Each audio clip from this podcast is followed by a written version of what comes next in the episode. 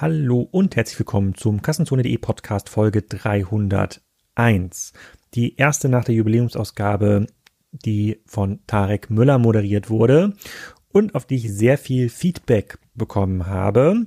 In Summe sehr positiv, ähm, spannendes Feedback zum Thema Rinderhandel, äh, meine Sicht zum Thema ähm, Spenden und Vererben wurde auch gefeedbackt, sehr positiv. Finde ich, finde ich alles sehr cool. Machen wir sicherlich nochmal, vielleicht bei Folge 500. Das dürfte noch ungefähr zwei Jahre dauern. Ähm, leider hat sich niemand gemeldet, der in Besitz oder in einem direkten Netzwerk Zugang ist zu einem Mercedes SLR. Ähm, falls ihr da doch noch mal eine Idee habt, bin ich da auch ganz, ganz offen. Ähm, vielleicht kann ich ja doch mal eine Runde mit so einem Auto fahren. Irgendwann, vielleicht ja zum 50. Geburtstag. In dieser Folge geht es jetzt ganz spontan nicht um Polestar, wie ich letztens angekündigt habe, sondern Frank Thelen war zu Gast aus vielerlei Hinsicht. Zum einen unterstützt er uns bei der Spriker Excite Konferenz. Das ist die erste Commerce-Konferenz, die wir selber machen als Spriker Systems.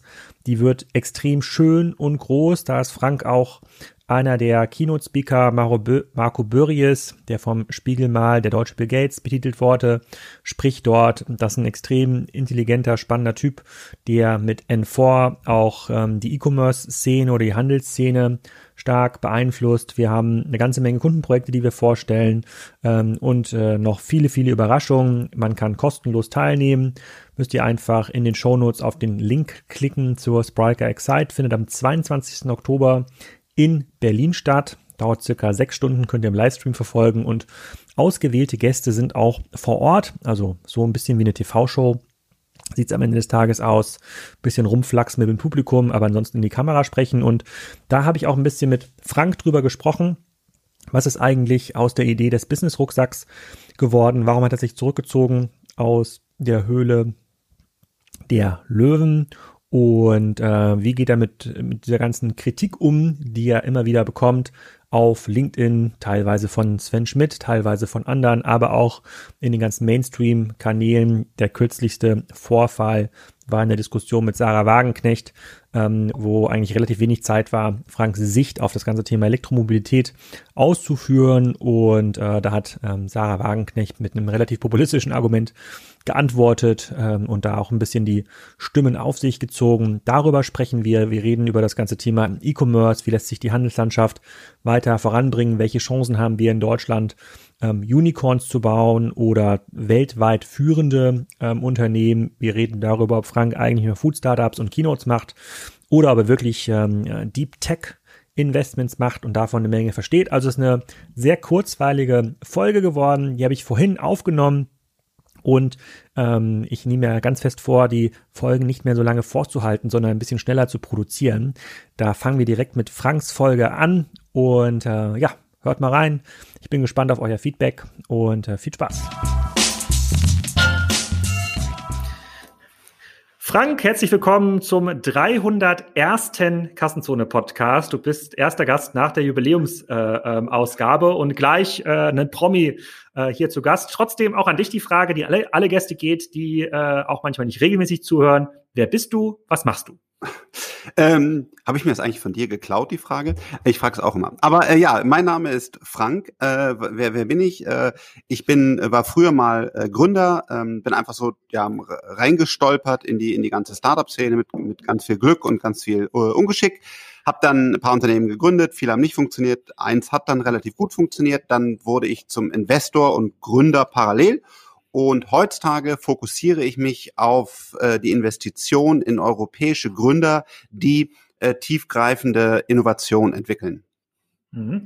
Du warst hier schon mal zu Gast. Ähm, da haben wir auch ganz viel geredet über das Thema ähm, Food E-Commerce, weil du mhm. im Rahmen der Sendung Die Höhle der Löwen auch ganz stark in diesen Sektor investiert hast. Da waren ja auch einige der, äh, der Startups, in die ihr investiert seid oder wart, auch schon zu Gast. Vielleicht kann, können wir vielleicht damit mal anfangen. Du bist ja jetzt ähm, ersetzt worden von Nico Rosberg äh, in, in mhm. der Sendung. Äh, ist dir das schwer gefallen, dich da zurückzuziehen? Weil nach meiner Wahrnehmung und auch generell nach einer Marktwahrnehmung hat die Sendung dir ja auch stark verholfen, äh, die Reichweite aufzubauen, die du heute inne hast.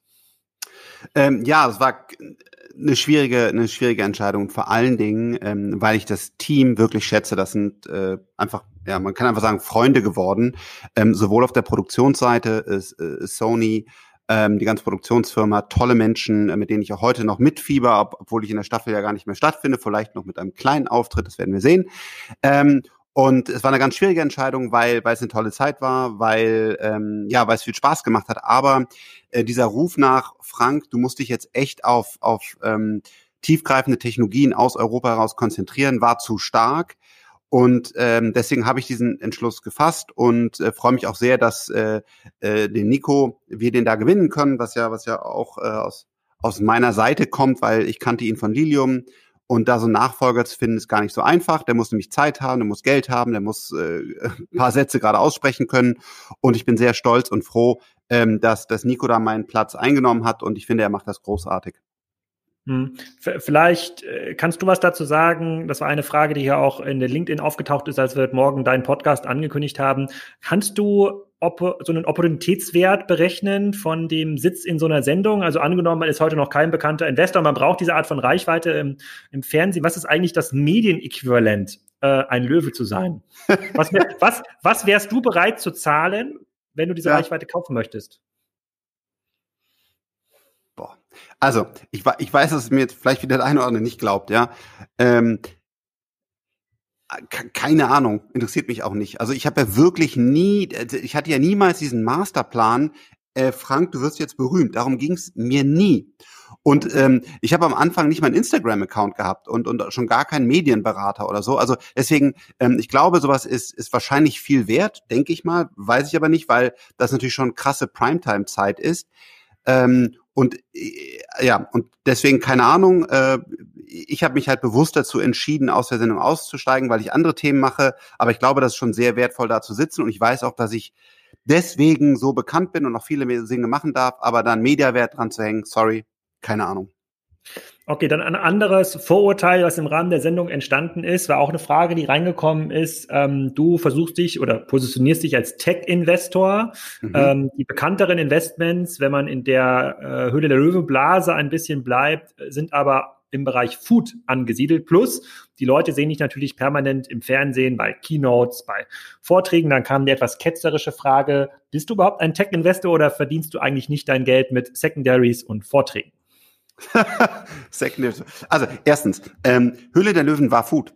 Ähm, du kannst in der Höhle der Löwen auch heute keine tiefgreifenden Technologien äh, machen. Stell dir vor, da kommt jetzt mal ein Endurosat, das ist jetzt ein Satellitenstarter von uns, oder, oder ein Kraftblock oder ein Smart Lane oder ein Lilium oder was wir da alles machen. Das, sorry, das, also erstens kann ich das gar nicht alleine. Ich kenne auch keinen Menschen, vielleicht Elon Musk, äh, der das alleine in der Bandbreite überhaupt dann eine Due Diligence äh, machen könnte äh, und auch die Zeit fehlt und wir haben ja nicht mal einen Online-Zugang. Also ähm, die Show ist super, die Show ist wertvoll, aber man, man darf die Show auch nicht, nicht über äh, stretchen, weil da, da kannst du kein tiefgreifendes Technologieinvestment machen. So, deswegen habe ich mich da auf Food konzentriert. Das habe ich auch, glaube ich, immer kommuniziert.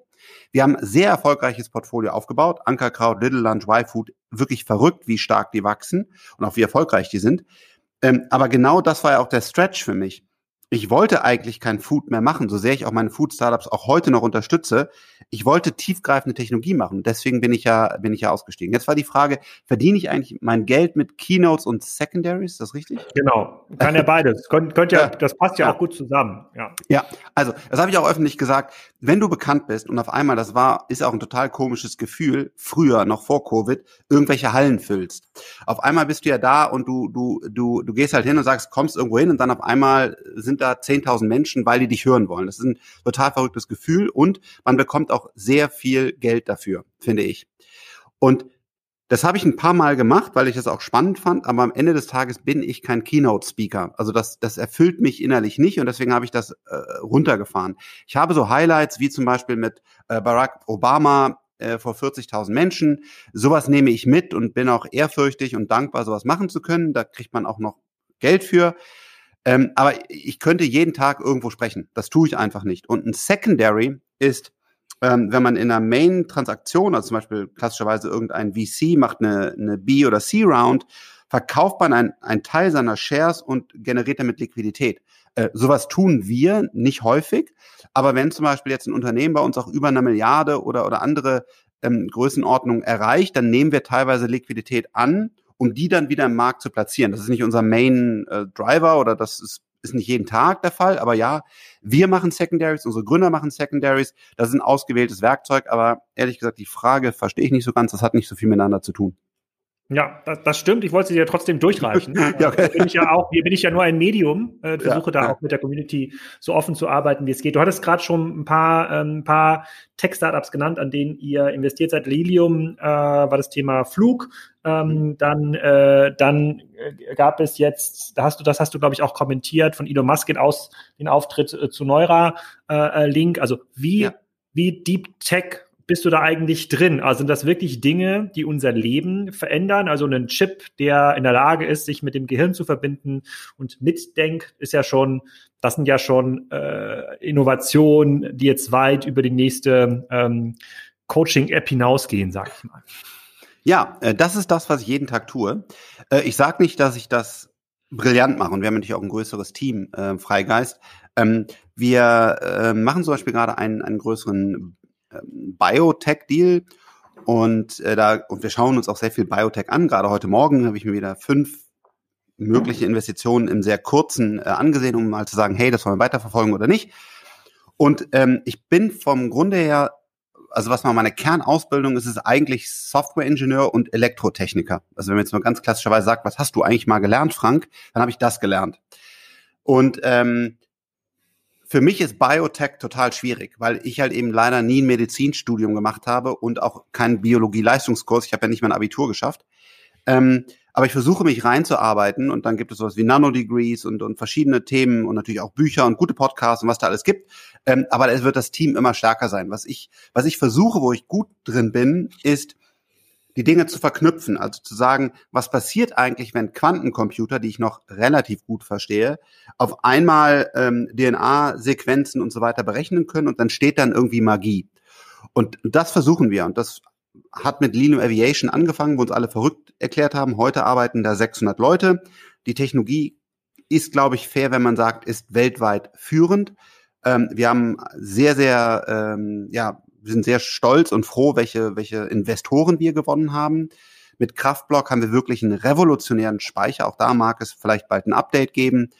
Ähm, mit Endurosat haben wir wirklich viele, viele Satelliten im Weltall, die die wichtigen Informationen äh, übermitteln. Und da haben wir gerade erst angefangen. Auch da mag es bald große, große Updates geben. Also wir sind wirklich echt tiefgreifend, langfristig und äh, mit, mit tiefer Passion unterwegs und auch machen auch nur noch das. Und Kraftblock vielleicht äh, ganz kurz, was machen die genau? Machen die Batteriespeicher oder ist das ein anderes nee, Nee, nee. Äh, das ist eine Nanotechnologie äh, Keramik, die ähm, äh, Terminal Heat, also wirklich hohe Hitze, 1300, 1400 Grad äh, speichern kann ähm, und hat dadurch unendlich viele Ladezyklen, ist äh, zu fast 100 Prozent aus recyceltem Material, extrem günstig sehr zuverlässig, da können Kinder mit und drauf spielen. Ähm, und ähm, genau, und durch diese, durch diese Hitze, ähm, Bill Gates zum Beispiel oder, oder andere sind da auch investiert, die nehmen Salze bis jetzt, die können so 600, 650 Grad. Und wir haben da wirklich rein technisch gesehen das bessere Produkt. Es kommt aus Deutschland, ist Hightech und das wollen wir jetzt richtig groß machen, denn wir brauchen Large Scale, also wirklich groß skalierbare Speicher um die Energiewende zu schaffen. Und das ist das Missing Puzzle Piece, was da ist. Und das, das wollen wir jetzt mit äh, Kraftblock liefern. Und, und speichert das Wärme oder speichert das Strom? Wärme, 1400 Grad. Ja. Wärme, okay. also Hitze. Weil das könnte man ja auch in Strom umwandeln. Also das tun wir ja, genau. Du hast, du hast dann dieses äh, Power to Heat und Heat to Power. Äh, und dann ist die Frage, mit welcher Effizienz kannst du das ah, machen? Okay. Also. Power to Heat ist extrem effizient, da, da behalten wir 98 ähm, Prozent im Speicher.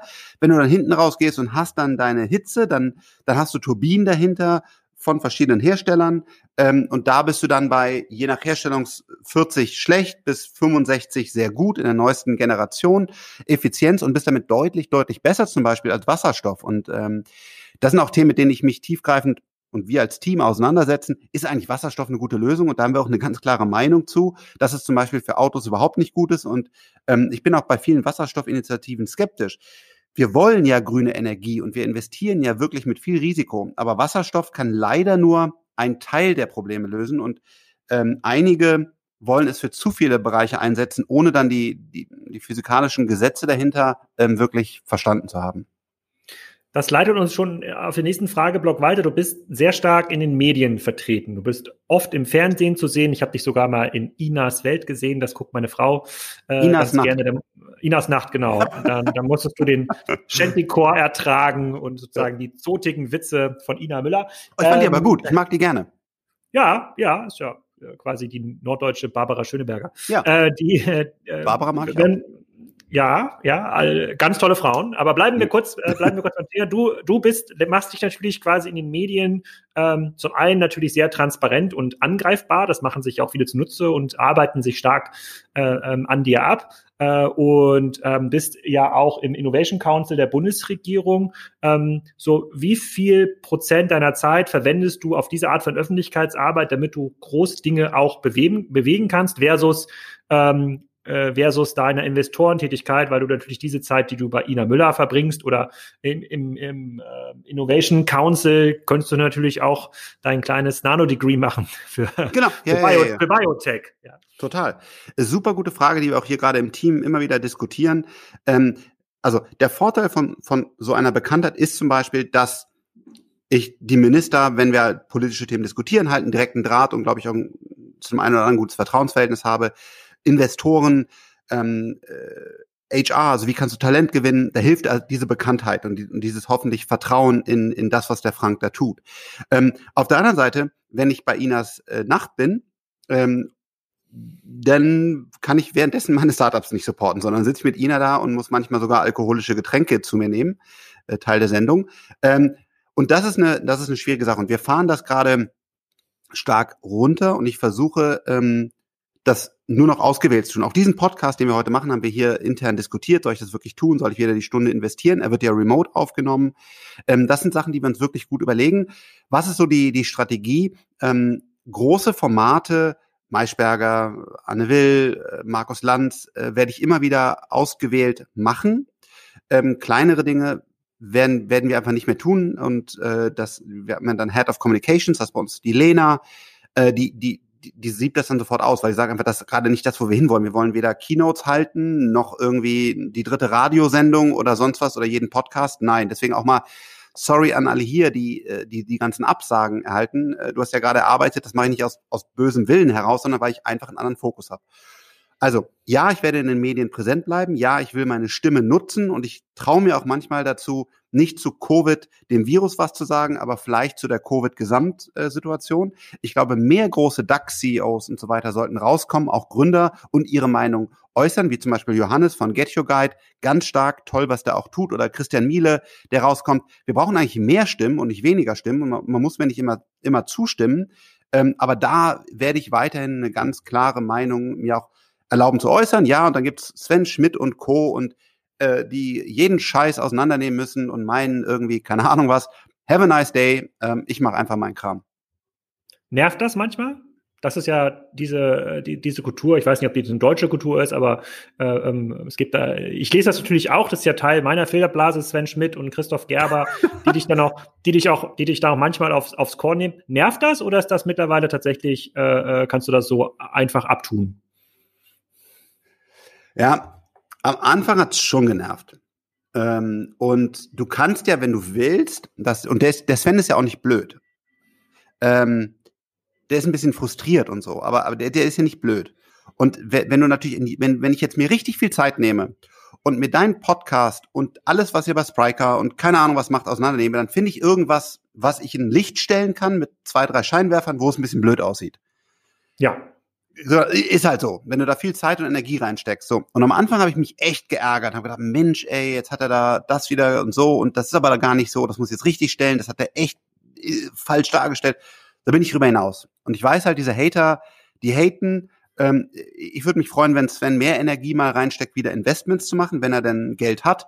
Ähm, hau mal was ins Ecosystem, gib mal Gas hau mal irgendwie Papiere raus, was deine Meinung zu Wasserstoff ist oder anderen Themen.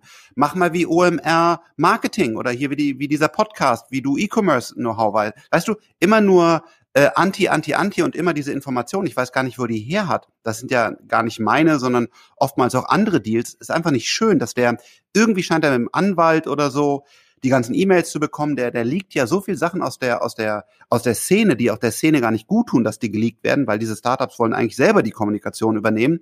Das ist einfach unschön, das ist nicht passend, äh, das ist nicht okay. Und äh, ich bin mit meinem Teil dafür durch, aber ich würde mich sehr freuen, wenn er einfach mal die Energie nutzt, um mal in die Community was zurückzugeben, anstatt irgendwie da äh, ein, ein Hater-Podcast und irgendwie, ich meine, es hassen ihn ja auch ganz viele aus der Szene zurecht, das will ich ja gar nicht hier breit tragen, das weiß er ja auch, ist ja auch oft schon verklagt worden. Ähm, ich finde das schade, das nicht, das ist ein falscher Ansatz und ich bin damit durch. Okay, dann bleiben wir mal ganz kurz bei dem Thema äh, Technologie und, und Batterien. Du warst bei, oh, ich weiß gar nicht, welche Sendung das war. Auf jeden Fall war da Sarah Wagenknecht äh, mit, äh, mit, in dem, mit in dem Podcast. Und dann das, das habe ich nur so in, in einem Teil meiner Facebook-Filterblase, gab es einen Artikel, hier, hier zeigt mal Sarah Wagenknecht, wie es richtig läuft äh, und äh, zieht Frank Thiel einmal lang. Und im Grunde genommen hast du gesagt, äh, was Tesla macht, ist, äh, sie verändern den Markt, sie helfen dabei, die Mobilität zu verändern. Du bist ein großer Fan und Sarah Wagenknecht ganz verkürzt dargestellt hat gesagt, totaler Quatsch, äh, äh, die bauen äh, Autos äh, für Reiche und diese Art, wie die da Batterien herstellen, ist überhaupt nicht nachhaltig. Wenn das, wenn, wenn der Elon Musk ein echtes äh, ökologisches Interesse hätte, der würde er Autos für in Anführungsstrichen ähm, Arme bauen mit kleinen Reichweiten. So, und dann, erstens. Wie, wie gehst du damit um? Ja, erstens. Interessant, weil du mich eben gefragt hast. Diese Aufnahme war in Köln. Ich wohne in Bonn. Es war sehr kurz, dorthin zu fahren. Sonst hätte ich es schon wieder nicht mehr gemacht. Zweitens, sie wurde um 22 Uhr abends aufgenommen. Das heißt, auch dann äh, ist meine Energie manchmal etwas nachlassend. Das heißt also, ich konnte wirklich das gut vereinbaren mit meinem Fokusjob und den Medien. So, zu, zur Sendung. Ich fand die Sendung enttäuschend. Ähm, ich habe mir das Format vorher nicht genau angesehen, weil ich halt kein Medienprofi bin. Das Gespräch war viel zu kurz. Ich wollte aber auch jetzt nicht äh, Sandra, hast du glaube ich Maischberger da ständig in, in dazwischen fahren. Ähm, weil das, was sie da erzählt hat, ist grober Blödsinn. Ähm, weil sie hat natürlich gesagt, ja, die machen ja nur diese großen Model S und so weiter. Wenn ich jetzt die Zeit gehabt hatte, wie jetzt gerade, kann ich erklären, ja, damit hat er angefangen, um Cashflow aufzubauen. Sein Ziel war immer, immer, immer, ein Model 3 zu bauen. Und heute ist sein Ziel sogar, ein Model 2, oder wie es immer heißt, heißen wird, zu bauen. Das heißt, Elon steht komplett für diese Mission. Und äh, er musste mit großen Autos anfangen, weil er nicht anders konnte. Und wir haben den Battery Day vor uns und dann wird er auch nochmal zeigen, wie stark er äh, diese, ja, diese seltenen Erden, die einfach auch echt scheiße sind, weil ja, da sind Kriege, da wird, da wird Wasser verschmutzt, das ist nicht gut, wie stark er die reduziert und wie, wie, wie öfters dann die, wie, wie höhere Ladezyklen da sind, wie er ins Recycling reingehen wird. Also, und wenn du dir Sarah Wagenknecht jetzt so einen YouTube-Channel, das habe ich dann vor der, vor der Sendung, als mit, mit mit, mit meinem Fahrer dahin gefahren bin, habe ich mir im Rücksitz das mal angeguckt, was die zu Elektroautos, Wasserstoff und Batterietechnologie erzählt. Holy moly, da könnte da könnte ich aber wirklich mal über den Coronavirus und äh, in den Details irgendeinen Scheiß erzählen. Ja, also das ist wirklich so oft, die hat überhaupt keine Ahnung. Das gleiche hat sie ja zur App gesagt, dass sie sagt, ja, ich weiß ja nicht, welche Daten die saugen. Hast du schon mal was von Open Source gehört? Das heißt nämlich, dass der Quelltext offen liegt und wenn du ihn nicht lesen kannst, jemand fragen kann, dass er ihn liest. Also die erzählt halt wirklich einfach immer groben Mist. Es ist dann eines der Learnings, die du darauf sammelst. Du hast ja gerade schon äh, gesagt, sozusagen Fokussier Fokussierung der, der, der Medienthemen. Ich, ich selber quasi fühle mich jetzt umso geehrter, dass ich überhaupt nochmal die Möglichkeit habe, dich hier im Podcast so willkommen zu heißen. Würdest du dann sagen, ist, dies, ist, das ein, ist das ein Fehler, den oder ein Thema, was du heute anders machen würdest? Also noch selektiver vorgehen, noch mehr Zeit nehmen, um, weil man eben so pointiert zitiert wird, äh, um weniger Angriffsfläche zu bieten? Wird, ist das ein Nein. generelles Learning? Nee? Nein, nein. Also ich glaube auch, ähm, boah, da, da kannst du jetzt wieder drüber philosophieren. Du musst ja auch erstmal, wenn man das will, und das ist ja eigentlich gar nicht mein Thema, aber wenn du zur Marke werden willst, so, das heißt, du, du, du stehst für irgendwas in Deutschland, dann musst du ja auch eine Menge Media dahinterlegen. Also zu sagen zum Beispiel, ähm, ich hätte jetzt nur drei Staffeln DRDL machen sollen und ich hätte nicht so oft in Fernsehsendungen sein sollen, ich hätte kein Buch schreiben sollen. Nee, also ich weiß ich nicht, aber ich glaube, dann wäre ich auch nicht da, wo ich bin. Ich glaube, ich darf mir jetzt vielleicht, vielleicht liege ich auch falsch, es erlauben, auch weniger und gezielter in den Medien stattzufinden. Und trotzdem werde ich meine Stimme und mein Netzwerk für unsere Startups, deswegen bin ich heute übrigens in dem Podcast, denn wir haben ein Startup, das heißt Central und wir haben eine gute Kooperation mit denen, mit Spriker und deswegen bin ich heute hier. Das ist der Grund. Natürlich spreche ich auch gerne mit dir, aber Ähm, dahinter steht ein Startup, nämlich Central, was ich unterstütze. Und um diese Flughöhe aufrechtzuerhalten, glaube ich, bin ich jetzt da und kann besser aussuchen. Hätte ich das früher schon machen können? Ähm, ich glaube nein. Und zum Beispiel ein gutes Beispiel, TikTok. Total verlacht oder von, von einigen verlacht. Ich weiß nicht, was deine Meinung ist, würde mich gleich interessieren. Die haben mich kontaktiert und gesagt, hey, wir wollen Lerninhalte haben. Und wenn du das machst, lieber Frank, weil du nun mal in Deutschland für Technologie und Startups stehst, dann werden wir dich richtig stark pushen. Und dann habe ich überlegt, boah, ey, jetzt noch TikTok und ich weiß nicht. Aber du musst dann manchmal das Investieren erstmal, weil Medien und Aufmerksamkeit und so weiter ist ein lang, langfristiges Investment, um dann auch diesen Push zu haben. Würde ich heute ohne TikTok auf TikTok starten, wäre ich, glaube ich, ein toter Fisch. Und das muss man immer wieder, wieder sich überlegen, wann und wie investiere ich die Zeit in den weiteren Kommunikationsaufbau und wann nicht. Und heutzutage bin ich eher sehr defensiv. Und das Beispiel TikTok, da haben wir uns nochmal dafür entschieden, weil ich glaube, die Plattform wird groß und einen Monat später hätten die mich vielleicht nicht mehr supportet und dann, dann wäre es schwer gewesen, wenn, wenn es dann wirklich so erfolgreich wird, wie es aktuell aussieht, dann hätte ich halt eine starke Plattform gehabt, auf der ich nicht relevant hätte stattgefunden. Ja, also ich würde mir jetzt kein Urteil erlauben, jetzt wie gut die Inhalte sind, aber aus meiner Sicht ist es auch eine Platt. Das, das Format ist ein anderes als bei Instagram, Facebook, LinkedIn und Co. Hätte mich TikTok gefragt, hätte ich es gemacht. Aber haben sie nicht. Vielleicht kommen sie ja noch drauf, dann mache ich das. Ja. Äh, und die Zeit, die ich hier neben, du hast das Fokusjob genannt, Fokusjob äh, äh, quasi mit Kassenzone noch habe, die stecke ich in LinkedIn.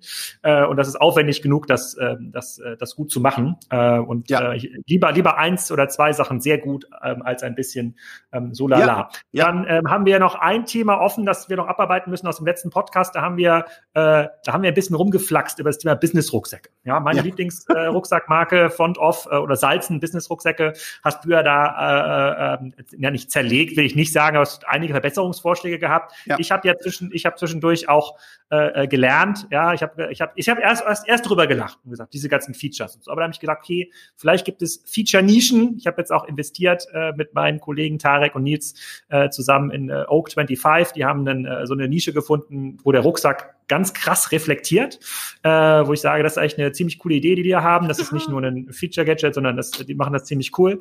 Ja. Ähm, ähm, da würde ich natürlich jetzt mal wissen, was ist denn jetzt aus, aus deinen Learnings zum Thema Business-Rucksäcke geworden, bevor wir auf das Thema E-Commerce zu sprechen kommen? Also erstmal, äh, vielen Dank an Salzen, die ja auch äh, die äh, Font-Off-Bags in Köln, äh, ganz im Gegensatz zum Beispiel zu Sven Schmidt, super toll in die Community zurückgeben, bauen das super cool auf. Also ganz tolle, starke Gründer, sind sehr engagiert in EO, super. Und da haben wir auch einen Rucksack geschickt. Vielen Dank dafür. Nur, die Funktionalität ist einfach nicht da, wo ich sie haben will. Das heißt nicht, dass der Markt nicht da ist. Sie sind ja super, super erfolgreich.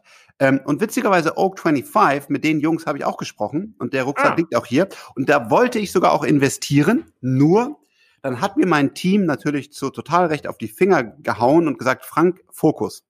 100% korrekt. Aber ähm, genau, ich fand das, fand das cool, was sie gemacht haben und den hätte ich auch Bock gehabt, so einen eigenen Rucksack zu entwickeln. Vielleicht darf ich dann bei euch am Wochenende kostenfrei äh, irgendwie unterstützen, ab, ab Son sonntags, ab nach 21 Uhr, weil ich einfach immer noch auf dem Trip bin, ähm, den besten Rucksack zu entwickeln, weil es nervt mich halt, weil ich den jeden Tag hab und den gibt's einfach nicht. Und ähm, was daraus geworden? Mittlerweile hier rechts äh, neben mir stehen, stehen 30 Rucksäcke und ähm, weil die Leute mir jetzt auch die schicken, ähm, dafür vielen Dank. Und wenn, wenn ihr jetzt da investiert seid, ja, wenn ich, freut mich das total und äh, kommt bitte jederzeit auf mich zu, wenn ihr Produktideen habt, weil ich würde den dann einfach auch gerne tragen, diesen Rucksack, der all diese, diese Features hat. Ja, okay, gebe ich an die gebe ich an die Gründer weiter. Also Business Rucksack geht weiter. Schöne Grüße an Philipp und Team von äh, von von äh, von Font. Auf wir arbeiten, wir arbeiten weiter. Wir kriegen Frank noch auf unsere unsere Seite gezogen, auf die gute Seite der Rucksack.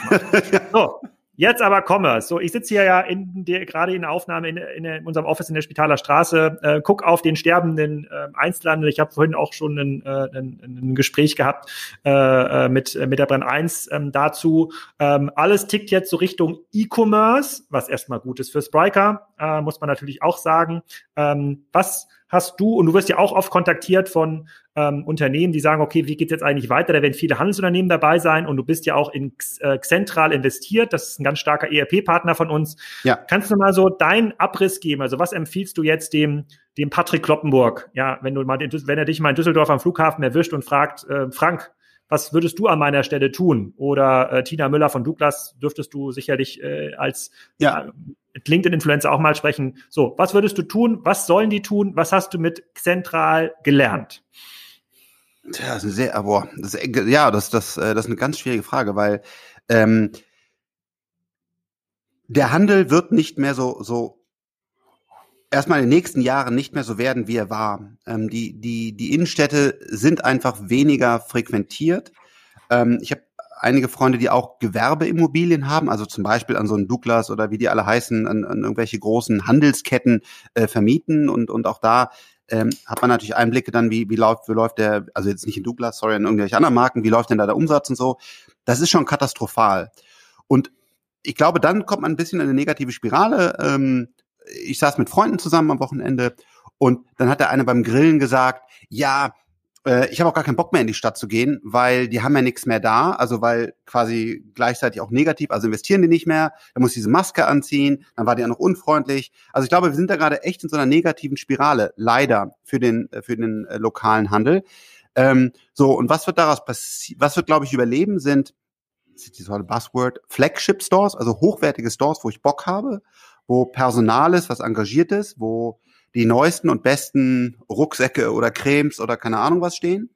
Ähm, und ich werde dann äh, Teil mit nach Hause nehmen können, aber ich glaube, wir werden auch viel einfach nur noch erfahren, Experience vor Ort und dann wird's nach Hause geschickt. Am Abend bestenfalls äh, oder spätestens 24 Stunden später. Ähm, wenn ich jemand hätte, der jetzt so die, die Gewerbeimmobilien vermietet oder noch Stores selber betreibt, Raul Rossmann oder so. Ähm, ja, wobei, Rossmann ist ja egal. Rossmann, glaube ich, wird noch funktionieren, weil die, die haben halt eben wirklich auch Bedarf und, und kleine Artikel, die, die, die keine Marge haben und so. Ich glaube, das, aber jetzt sagen wir mal Douglas zum Beispiel, die ich gar nicht kenne. Ähm, glaube, das wird schwierig. Also ich glaube, du, ich glaube nicht, dass das ein Douglas in den, in den kleinen Dörfern, wo sie jetzt alle noch sind, äh, überleben werden, sondern die Leute haben jetzt gemerkt, E-Commerce funktioniert. Plus, ähm, ich habe keinen Bock mehr oder so häufig in die Stadt zu gehen. Ähm, ich würde den raten, ist natürlich jetzt sehr hart, schreib das ab zum großen Teil, guck, welche Läden du glaubst in, in, in echt guten Lagen werden überleben, selbst Flughäfen. Also normal, da bin ich kein Experte. Ich glaube nicht, dass Flughäfen wieder zu der Frequenz zurückkehren, wo sie heute sind. Nicht in den nächsten fünf Jahren, weil die Leute haben sich, glaube ich, einfach geändert. Und früher waren das natürlich Läden, die, die, die haben, sie haben super gut funktioniert. Und ähm, deswegen, ja, du musst irgendwie auf E-Commerce setzen. Und wir sehen ja auch bei, ihr habt ja Spriker, wir haben Central dann quasi dahinter, deswegen haben wir eine schöne Kooperation mit dem ganzen ERP, Logistik und so weiter. Und wir sehen einfach, das Unternehmen wächst wahnsinnig stark und wir, wir haben ganz viele neue Kunden, ihr wahrscheinlich auch, die jetzt auch sagen, wir müssen jetzt auch da, da investieren. Und ich glaube leider, das ist der Weg. Und wenn man Gewerbeimmobilien hat oder Stores, ich habe da kein gutes Gefühl. Sorry. Du, ähm, du wurdest zitiert in einem Gespräch oder Podcast vor kurzem. Äh, da hatte ich dann der, der Moderator gefragt und äh, sorry, ich habe leider vergessen, was die Quelle war. Ähm, du bist oft eingeladen, auch bei diesen Unternehmen, die betroffen sind, ähm, auch mhm. Unternehmen, deren Modelle noch stabil sind und kritisierst, immer wieder, dass sie nicht zukunftsgerichtet orientier, äh, investieren. Also entweder in Deep Tech oder was, was ihr zum Beispiel macht, aber auch gar nicht zukunftsgerichtet in ihre eigene Infrastruktur. Ja. Und obwohl du sagst und sie es nicht machen und du sie auch ganz streng dafür anzählst, äh, laden sie dich wieder ein. So. Ja. Und das ist jetzt ja hier mit dem Handel ist es ja das, ist es ja ähnlich. In der Kassenzone-Welt sagen wir das ja auch schon ein bisschen länger, dass man da sehr radikal äh, neu denken muss oder sich Richtung Kunden äh, drehen muss. Ähm, trotzdem passiert da, äh, passiert da nicht so viel. Bedeutet das, ähm, das ist eine gute Zeit für die Font-Offs dieser Welt, die ja mit einem sehr, sehr modernen, auch sehr E-Commerce getriebenen Ansatz dann einfach ähm, den Handel dann übernehmen, im Bereich jetzt Rucksäcke, ja. Business-Taschen ja. und Co. Oder hättest du schon noch Hoffnung für, äh, für die, weil du kennst ja noch viel mehr ältere Unternehmen ähm, mhm. ähm, als ich und du hast ganz, ganz viele Beirats- und Aufsichtsratssitzungen sicherlich schon miterlebt. Hast du Hoffnung für diese Art der Unternehmen, jetzt diese digitale Wende zu schaffen, insbesondere auf Bezug auf E-Commerce und Handel? Nein. Also ähm, das gab es ja schon mal, wo, wobei manche glauben, das ist ja noch gar nicht passiert, im Bereich äh, Print, ne, wo dann die, die großen Verlagshäuser, die ja Milliarden Umsätze gemacht haben, gesagt haben, die Zeitung wird es immer geben. Und auch da, zu der Zeit war das schon so, wenn ich mit den Vorständen da zusammensaß, da war jetzt keine Panik am, am, am Tisch und auch kein, sondern da war halt, äh, keine Ahnung, das wird schon funktionieren. Und wenn ich, ich bin im, am Handel nicht stark und ich habe da auch nicht so viel Zeit, aber wenn ich mit den Leuten spreche, sehe ich wenig dieses wirkliche Verstehen, das ändert sich jetzt. Und noch funktioniert es ja auch irgendwie. Das ist ja, die Verena hat mal so einen schönen TED-Talk gehalten, wo sie gesagt hat, da gibt's irgendwie einen Frosch und wenn du den halt ins kalte Wasser tust und dann die Herdplatte anmachst und es wird halt langsam, langsam warm, warm, warm und irgendwann heiß, dann stirbt der. Schmeißt du den in das heiße Wasser, springt der raus. Und das, glaube ich, ist eins der Hauptprobleme, dass das halt langsam verändert, dass nicht mal gesagt wird, jetzt ist hier Ende, sondern es funktioniert halt noch irgendwie und es muss langsam umgebaut werden. Es gibt ja auch immer noch sogar Investoren, die irgendwie so ein Karstadt oder so übernehmen. Also, ähm, dass das einfach ein Problem ist, ja, ist einfach noch nicht da. Da denken die Leute zu alt. Ähm, Ankerkraut, zum Beispiel bei uns, wir haben Stores, ich glaube mittlerweile vier, fünf. Ähm, wir werden auch noch mehr. Also, Flag, also Flagship Stores, genau. eigene Stores. Genau. So, und, und da machen wir genau, meiner Meinung nach, die Zukunft, meine persönliche Meinung. Du hast ein starkes Online-Business, aber du hast halt auch Flagship-Stores und da hauen wir auch richtig Geld rein. Die machen Spaß, da sind tolle Menschen, wenn man da reinkommt. Ähm, da passiert was, da gibt's Aktionen und das, glaube ich, ist, ist so die Zukunft und das sehe ich jetzt bei einem Douglas zum Beispiel. Ähm, wenn ich da mal ab und zu mit meiner Frau bei uns im Dorf äh, reingehe, das ist jetzt nicht der coolste Laden oder da spüre ich jetzt keine starke Energie, aber vielleicht ist auch ein falscher Douglas, vielleicht gibt's andere, die ganz toll sind. Ähm, ich, ich glaube, die, die müssen, müssen sich stärker online positionieren. Das, das, wie in Walmart zum Beispiel, die anscheinend jetzt aufwachen und das langsam ernsthaft umsetzen wollen. Und nur zum Hintergrund für die Leute, die zuhören, dein Dorf ist Bonn oder ist das ja. ein richtiges Dorf? Okay. Nee, mein ja, also, Dorf ist Bonn, ja. Ja, mein Dorf ist ja quasi Kiel, deswegen ja. Damit kann ich mich gut, damit kann ich, aber das ist, glaube ich, von der Kaufkraft nicht ganz so stark wie Bonn, aber jetzt auch in der Größe. Und jetzt, es fährt niemand nach Bonn zum Einkaufen, genauso ist das in Kiel auch. Ne? Lieber mal ja. nach Hamburg oder oder ähm, ähm, oder Köln. Ähm, bleiben wir mal ganz kurz bei bei Central. Ähm, bis vor, sagen wir mal, fünf Jahren, wenn es bei zu, an die Auswahl von ERP-Systemen ging, da haben eigentlich nur sehr, sehr große Anbieter, natürlich ähm, das SAP, ERP, äh, Microsoft Navision und Co. Ähm, gewonnen. Ähm, warum sind ist ein Zentral, was ja noch relativ neu ist, mhm. heute in der Lage, große Unternehmen zu gewinnen. Was hat sich aus deiner Sicht da geändert? Sind die Entscheidungsträger neu? Sind die Probleme neu? Ist der Druck gestiegen? Sind die alten Systeme nicht, nicht mehr in der Lage, ähm, die neuen Cases abzudecken? Was ist quasi der zentrale Treiber für das Zentralwachstum? Ja, also ich, also ehrlich gesagt, wir sind durch Schmerz dahin gekommen und ich hatte auch nie Bock, in dem Bereich zu investieren, weil der ist ja nicht so mega sexy. Ähm, aber wir hatten halt das Problem, dass wir auf einmal zehn Food-Startups hatten. Die hatten alle ein E-Commerce-Business. Die mussten, wollten alle auf Amazon, auf Real. Dann wollten die alle irgendwie an, äh, an, an Schnittstellen in den Handel, Edeka, Rewe und Co. kommen. Und wir haben alles probiert. Wir haben SAP eingeführt. Wir haben JTL gemacht wir haben Navision gemacht und alles war eine scheiß Katastrophe. Und wir wollten einfach das Problem lösen. Das war alles, was wir haben wollten. Wir wollten es einfach weghaben. Und irgendwann steht mein CTO, Alex Koch, vor mir und sagt, Frank, ich glaube, ich habe die Software gefunden. Es wird jetzt weniger Stress geben. Und ich war einfach happy und habe gesagt, geil. Und irgendwann abends fiel mir ein, äh, sorry, wenn das wirklich funktioniert, dann sollten wir da vielleicht sogar auch investieren. Und so sind wir dann da hingekommen und damals hieß das noch äh, war Vision und haben das dann umbenannt in Central, ähm, haben die Softwarearchitektur, die schon gut war, äh, super stark investiert. Das ist ein unfassbar stark wachsendes System und ist leicht, ist agil, ist modern wie, wie Spryker oder wie Shopify. Ähm, und, und die, die, die, die Incumbents, also die es da gibt in dem Bereich, die laufen halt teilweise noch auf Windows-Servern, on-premise, ja. Also das ist wirklich eher Standard. Und das heißt, wenn du auf einmal eine Cloud-Lösung hast, die du sofort aufsetzen kannst, die ein einigermaßen vernünftiges Interface hat, ähm, die eine nette Marke hat, äh, die, die noch einen guten Support hat, dann glücklicherweise heutzutage reicht das noch, um echt das Thema zu rocken, weil die halt wirklich einfach alle alle da schlafen. Und deswegen ist ja auch Shopify so durch die Decke gegangen. Die haben jetzt auch keine, also ein tolles, tolles Produkt, aber ist ja auch nicht total Magic, ne, weil halt die Wettbewerber so schlecht waren. Und jetzt sind wir dabei, bei Central in die nächste Generation zu laufen. Wir bauen das Team stark aus und dann wirklich nochmal nicht nur eine, eine coole, agile Cloud-Software zu haben, sondern nochmal durch künstliche Intelligenz und andere Dinge einen draufzusetzen und es macht viel Spaß. Hm. Okay, und äh, kann das auch mal so ein Unicorn werden aus deiner Sicht? Äh, oder sprechen wir da von einem gesitteten deutschen Software-Mittelständler? Nein, nein, nein, nein, nein, nein, nein, das, das, also nein, das wäre nicht unsere Mission. Also definitiv, ja. Also wir sind jetzt schon sehr, sehr gut auf dem Weg. Ähm, ja, also absolut. Also das äh, Unicorn gleich Milliarde ist auch mal so ein Buzzword, aber ja, also soll auf jeden Fall viele hundert Millionen schon sehr bald wert sein und soll dann auch weltweit ausgerollt werden und wir sind da echt auf einem tollen Weg. Hm, ja, sehr cool.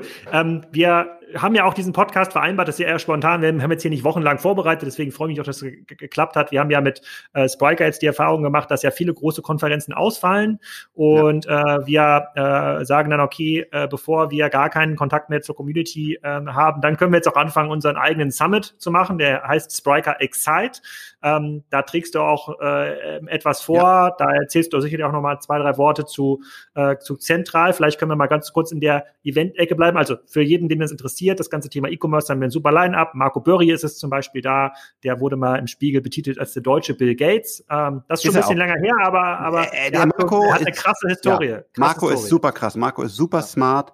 Er ist einer der wenigen in Deutschland, der wirklich auch Full Stack developed hat der, der Typ ist richtig stark. Also der, der ist nicht so bekannt, also er ist schon ein bisschen bekannt, der ist richtig, richtig gut. Ist wirklich der deutsche genau. Bill Gates, absolut. Genau. Und neben Freigeist und dir spricht auch Sequoia, äh, sozusagen der wahrscheinlich berühmteste Tech-Fonds äh, ja. der, der, der Welt, ähm, die da auch ganz, ganz, ganz, ganz spannende Sichten haben auf den, ähm, auf den Markt und natürlich viele Spriker-Kunden erzählen so ein bisschen, was, was passiert. Ähm, wie siehst du dieses ganze Thema Events? Äh, ich glaube, nächste Woche findet zum Beispiel die Demexco digital mhm. ähm, statt ähm, in 2021. Also ich sage mal meine These, auch in 2021, wenn wir keine großen Events sehen, also ähnlich wie die OMR in 2019, weil kein Unternehmen der Welt bereit sein wird, viele Mitarbeiter ähm, an, an, ja. auf Messegelände zu schicken. So, was müssen Unternehmen tun? Äh, wie, wie schätzt du das ein? Also wir haben diesen Virus und wann und wie der sage ich jetzt mal, technisch äh, gelöst wird, weiß ja keiner. Aber selbst wenn der gelöst ist und man sagt, wir haben ein, kein schlechtes Gefühl dabei, wieder 10, 20, 30.000 Menschen in eine, eine Halle zu bringen, ich glaube, selbst dann wird es nicht einfach zurückgehen und, und es wird die gleichen großen Events in der gleichen Anzahl geben. Und, weil irgendwie haben die Menschen oder umgedacht. Und, und ich gehöre auch dazu. Ich war früher viel mehr im Flugzeug und man musste jeden Kunden persönlich treffen und jeden Gründer persönlich treffen.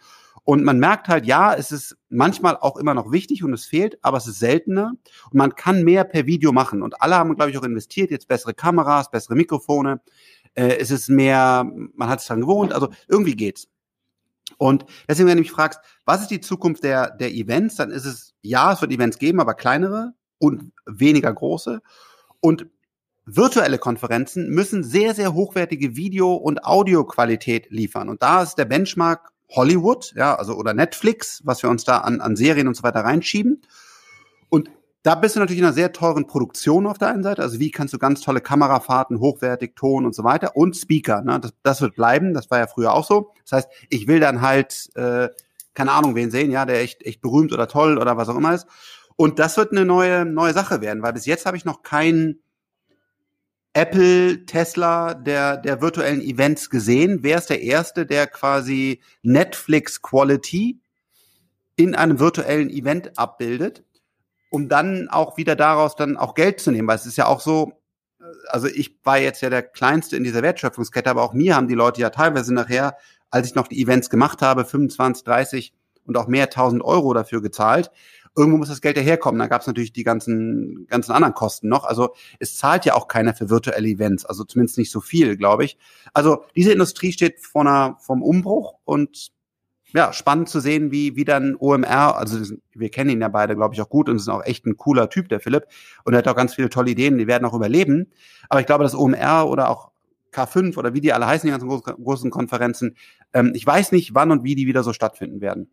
Hm, also, äh, ich, ich, ich sehe quasi das nicht als Netflix-Äquivalent oder Hollywood. Ich äh, sehe quasi moderne Events eher wie eine super produzierte TV-Show. Also wie, ja, eine, ja. wie, eine, wie ein Stefan Raab, weil wir sehen ja hybride Events. Also wir haben quasi vor Ort können ja schon 50 bis 100 Leute im Publikum sitzen. Man guckt aber in die Kamera. Ja, und das ist für ja. uns so ein bisschen der, der, der Benchmark, dass man das ähm, so produzieren muss, Bild muss stimmen, aber vor allem das Entertainment muss stimmen. Das ist, ist ja total witzlos. Äh, die gleiche Art von Vortragsqualität, die man von großen Events gewohnt ist, wo ja teilweise äh, Sales Manager stupide Vorträge über ihr Produkt halten. äh, und und die Wechselkosten aber so hoch sind, ja, ich muss mir einen anderen Raum suchen, ich kann meinen ja. Kaffee nicht äh, austrinken, dass die Leute dann sitzen bleiben. Das ist ja bei virtuellen Events nicht. Deswegen glaube ich eher an das TV-Show-Beispiel. ich, ich hoffe, dass wir mit der Exciter so ein bisschen in die richtige Richtung arbeiten können. Und bei der K5 habe ich jetzt gesehen, die fangen an mit K5 TV, halte ich auch für einen smarten okay. Move. Also tatsächlich mhm. jeden Morgen, jeden Mittag äh, äh, moderierte Sachen, so häppchenweise äh, Lerninhalte wo man daraus sicherlich auch wieder ein hybrides Eventformat äh, machen kann oder mehr Dinnerformate. Aber zahle ich dann dafür? Zahle ich dann dafür bei Kaffee? Äh, für, ich, für den normalen Stream nicht, wenn es dann ins Eingemachte ähm, geht. Wenn du sagst, ah, okay, okay, das würde ich ja. jetzt aber nochmal im Detail verfolgen, äh, so, so, wie, so wie man das vielleicht freie Analysen zu einer Aktie kriegt man nur kostenlos auf ja. finanznachrichten.de und dann, wenn es ins Eingemachte geht, muss man dafür zahlen, das schon. Ähm, ja. Aber, äh, aber ich weiß nicht, ich gebe dir vollkommen recht, es gibt keine Stände, für die bezahlt werden muss, es gibt keine Banner, äh, für die man Geld nehmen kann. Da, da müssen sich alle was überlegen, aber das Business ist da, am Ende des Tages muss Ware an den Kunden gebracht werden, dafür braucht man Software, Logistik, Fahrzeuge ja. und ja. die Events ja. werden sich dann verändern. So, wenn jetzt jemand eine Idee hätte, wie das zukünftige Event-Setup aussehen sollte und an dich herantreten möchte als potenziellen Investor, angenommen, es hat jetzt irgendeine Deep Tech-Komponente, mhm. wie findet er dich? Also ich habe mir heute dazu was angesehen. Ähm, das war eine ähm, AI-Lösung, die, die quasi Kameramenschen ersetzen soll, weil die dann äh, intelligent Menschen verfolgt, erkennt und quasi den, diesen äh, Markus Lanz oder, oder, oder Maischberger quasi virtuell äh, liefert. Das haben wir uns angesehen, weil es AI-basiert ist. Ähm, ja, einfach freigeist.com äh, uns kontaktieren, aber die Erfolgswahrscheinlichkeit ist gering, weil wir wollen, wir haben wirklich einen starken Fokus auf, auf Produkte, die die Welt besser machen. Und da, da, da, da, da versuchen wir uns auch selber immer noch härter dran zu messen. Und, und ja, also wenn es wirklich einer total äh, Knaller hat, dann kann man auch da sagen, wenn virtuelle Events gut werden, dann wird weniger gereist, damit wird CO2 eingespart. Da findet man Engel, wo wir dann auch damit fein sind, aber eher wirklich ein Quantencomputer, ähm, ein Hyperloop, also wir sind wirklich eher in dem Bereich unterwegs als jetzt äh, virtuelle Events. Es wird natürlich ein tolles, tolles Geschäftsmodell werden. Ähm, ja, ich halte auch keine Zoom-Aktien, weil, weil ich da auch nicht so dran glaube, wie die aktuell bewertet sind. Also für uns das also erstmal kein, kein Thema.